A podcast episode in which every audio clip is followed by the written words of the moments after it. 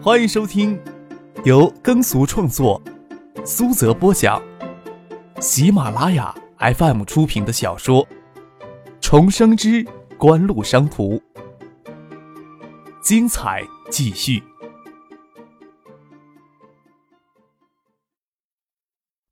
第一百七十二集，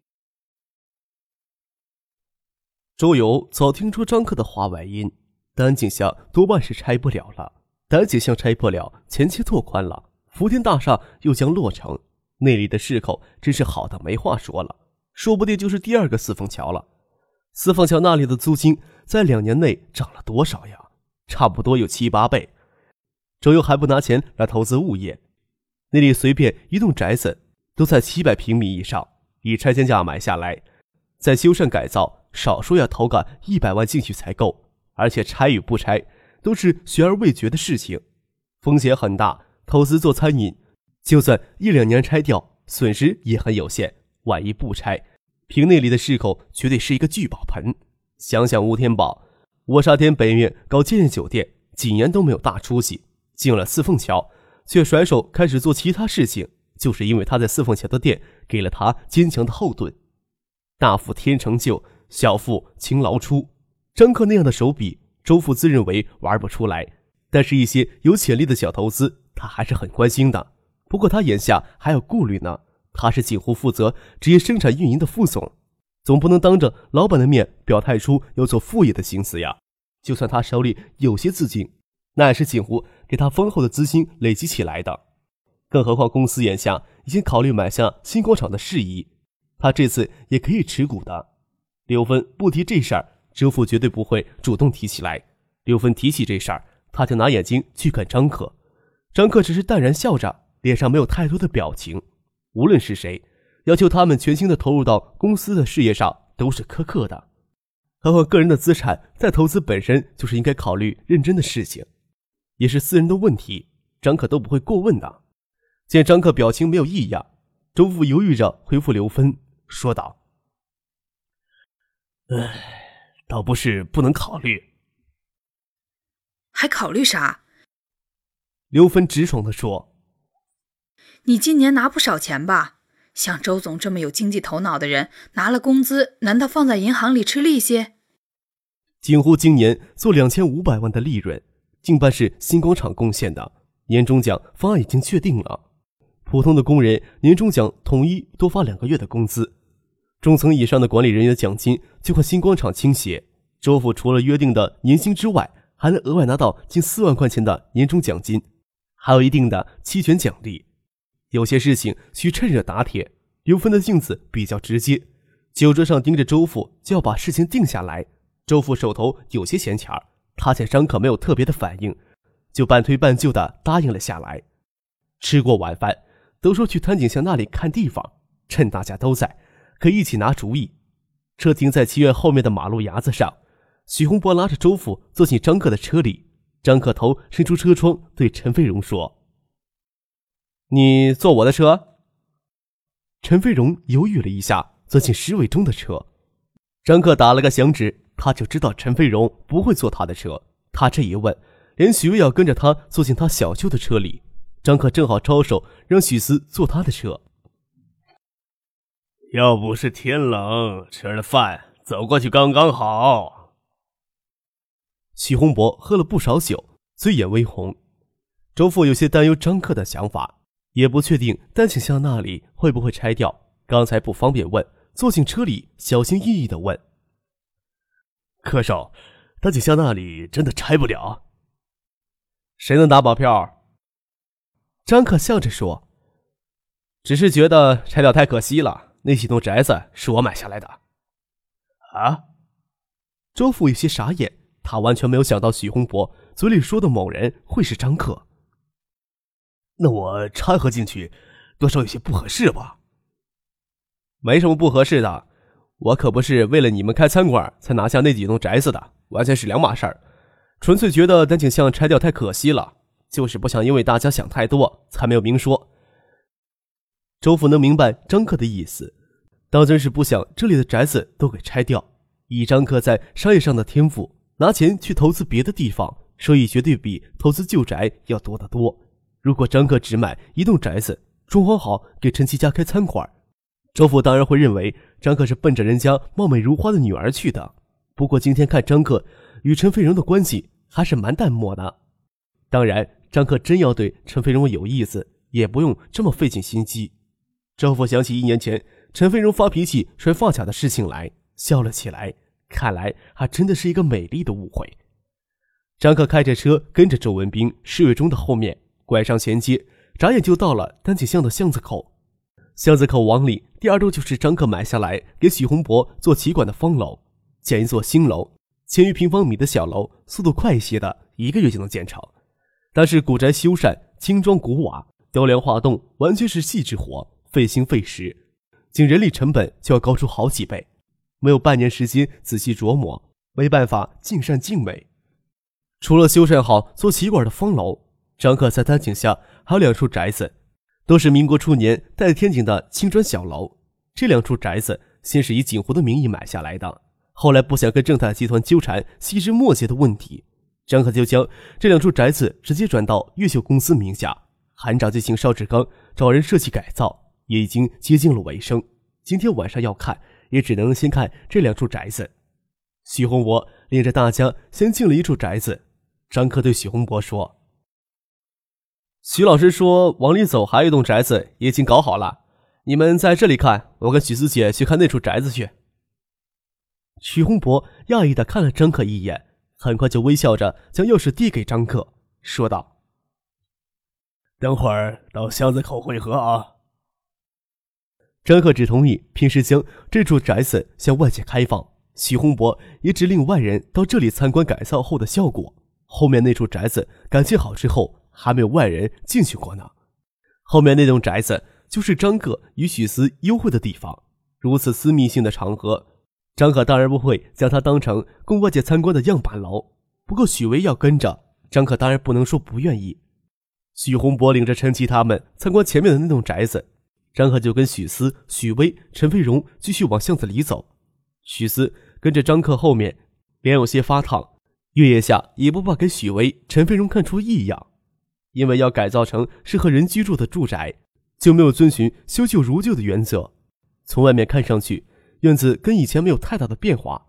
高高的青石院门，院门高窄，走进去才发觉大不一样。改造后的宅子只保留原来框架与建筑风格。进院原来是一个天井，这时候天井由落地砖封闭起来。天井当中是一泓清水明池，当空的明月都映在里面，倒映着清冷的光辉。只有几阶大理石阶通到起居室，天井的四角种着几株郁郁葱葱的翠竹，相当的养眼。原先的起居室布局局错，室内缺乏阳光。此时靠近天井的墙面都改成落地的窗台，但是每块玻璃都保留原来的小窗格的尺寸，分隔玻璃的窗格子也是采用古典建筑中的花窗木雕，很好的保留着民国初年的建筑风格。室内一房格冷清的月光铺在深棕色的暗地地花瓷砖上，显得异常的雅致。许思没有想到，一栋旧宅经过改造，竟是如此的灵气逼人。看着张可回头过来看，眼睛里藏着浅笑，分明问他满不满意。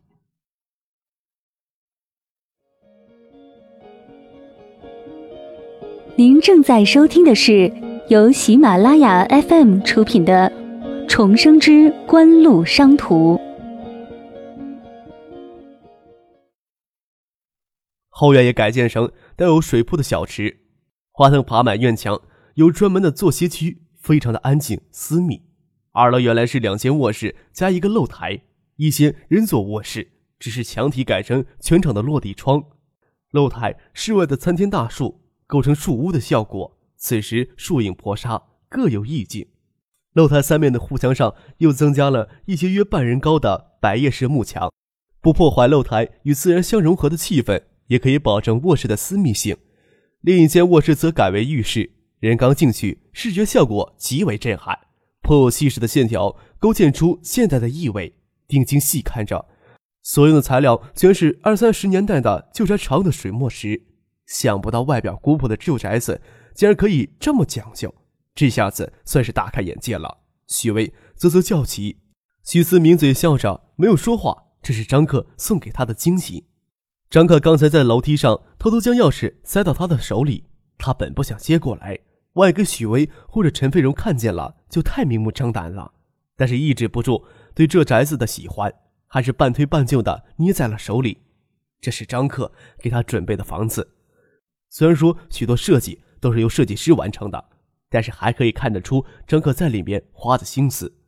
因为当初从锦湖最早的几间办公室风格上，就可以看出张克不同于一般人的格调。不过许思心里还是有些遗憾，这人美则美矣，只是不能住进来。张克说道：“也没什么好看的，到露台上坐一坐吧。徐老师他们都看好了，会给我们打电话的。”露台上有个室外的烧烤台，与墙体嵌在一起的长木凳，三面是护墙和百叶幕墙。开头透过稀疏的枝叶，可以看见当空的明月。许巍、陈飞荣的兴致完全给这栋中西合璧的房子吸引住，恨不得多看两眼。哪里还有闲情陪张克、许思坐在露台吹风看月了？坐了一会儿，就下楼继续参观去了。还满意吗？张可看着许思藏着喜悦的美眸。嗯。许思颔首笑了笑。吃了一惊，从外面看没什么变化，里面完全认不出来。我可是闭着眼睛都会想起来那天夜里你的样子呀。啊！许思横了张克一眼。谁跟你说这个？又问张克。你怎么有时间做这个？要花不少心思吧？也没有特地的花时间，只要闭起眼睛，美美的想着。我跟你应该在什么样的环境下牵着手聊天呀？想让我跟你住在里面的房子一定要很完美才行，很自然的就浮现在脑海里，也把对你的心意都体现出来了。细节上的东西，自然有专业的设计师帮着处理呀。许思很用力的点点头，定睛看着张克，眼眸子里不掩饰心里的深情。这样的男子，即使只能分享到一部分，都会心满意足，都不会有任何的遗憾吧。许巍推门走在露台上，张克手放在膝盖上，很随意的说：“其实这些都是公司的房子，这东西本来要给婉晴姐跟芷彤住的。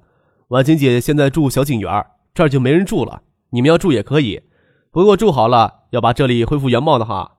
这房子以后要拿出去卖钱的。”许思笑着，从张克的眼睛里绝对看不出他在胡说八道。要没有一个遮人耳目的说法。他想偶尔住一次都不可能。许巍下意识的回头看了一眼，陈飞荣没有跟着他上来。什么也叫野呀？张克无比苦恼地说：“就是不想让你们多想，才不说的。还有很多政策上的事情，一时半会儿跟你说不清楚，说了你也不明白。”张克打了个响指，指着许巍：“果然聪明。至于为什么的话，你看了这种的房子。”是不是有些想法呀？许巍摇了摇头，一脸的不信。张克笑了笑，没有多加解释。他重新活了一遍，对于一些利益就不会斤斤计较了。有时候能挽留一些美好、不可复制的东西更加重要。这种心情无法跟别人解释的。要不要住几晚体验一下？你们要住的话，我跟徐老师说一声，让他把钥匙留给你们。许巍又担心的问。许思姐，好歹也是公司的高级职员呀。张可摊手笑了笑。婉晴姐又不住进来，当然要给公司的员工好好享受享受，住过期的恢复原貌就行了。许巍不会多想，好多年后，他或许会明白，这房子是张可花了心思给许思准备的。这时候当真以为是给谢婉晴准备的。谢婉晴常年在海州工作，大富大贵的人家。多准备一套住所，实在不算什么稀奇的事情。在他眼里，大概也只有谢婉晴才有这么高的格调。许巍高兴的下楼去喊陈飞荣。天知道，我都想跟你住这儿啊！张克无奈的说，趁着许巍到楼下，搂着许思，在他唇上轻轻的应了一口。既然晚上能住这里，这时候就没有必要仔细参观了。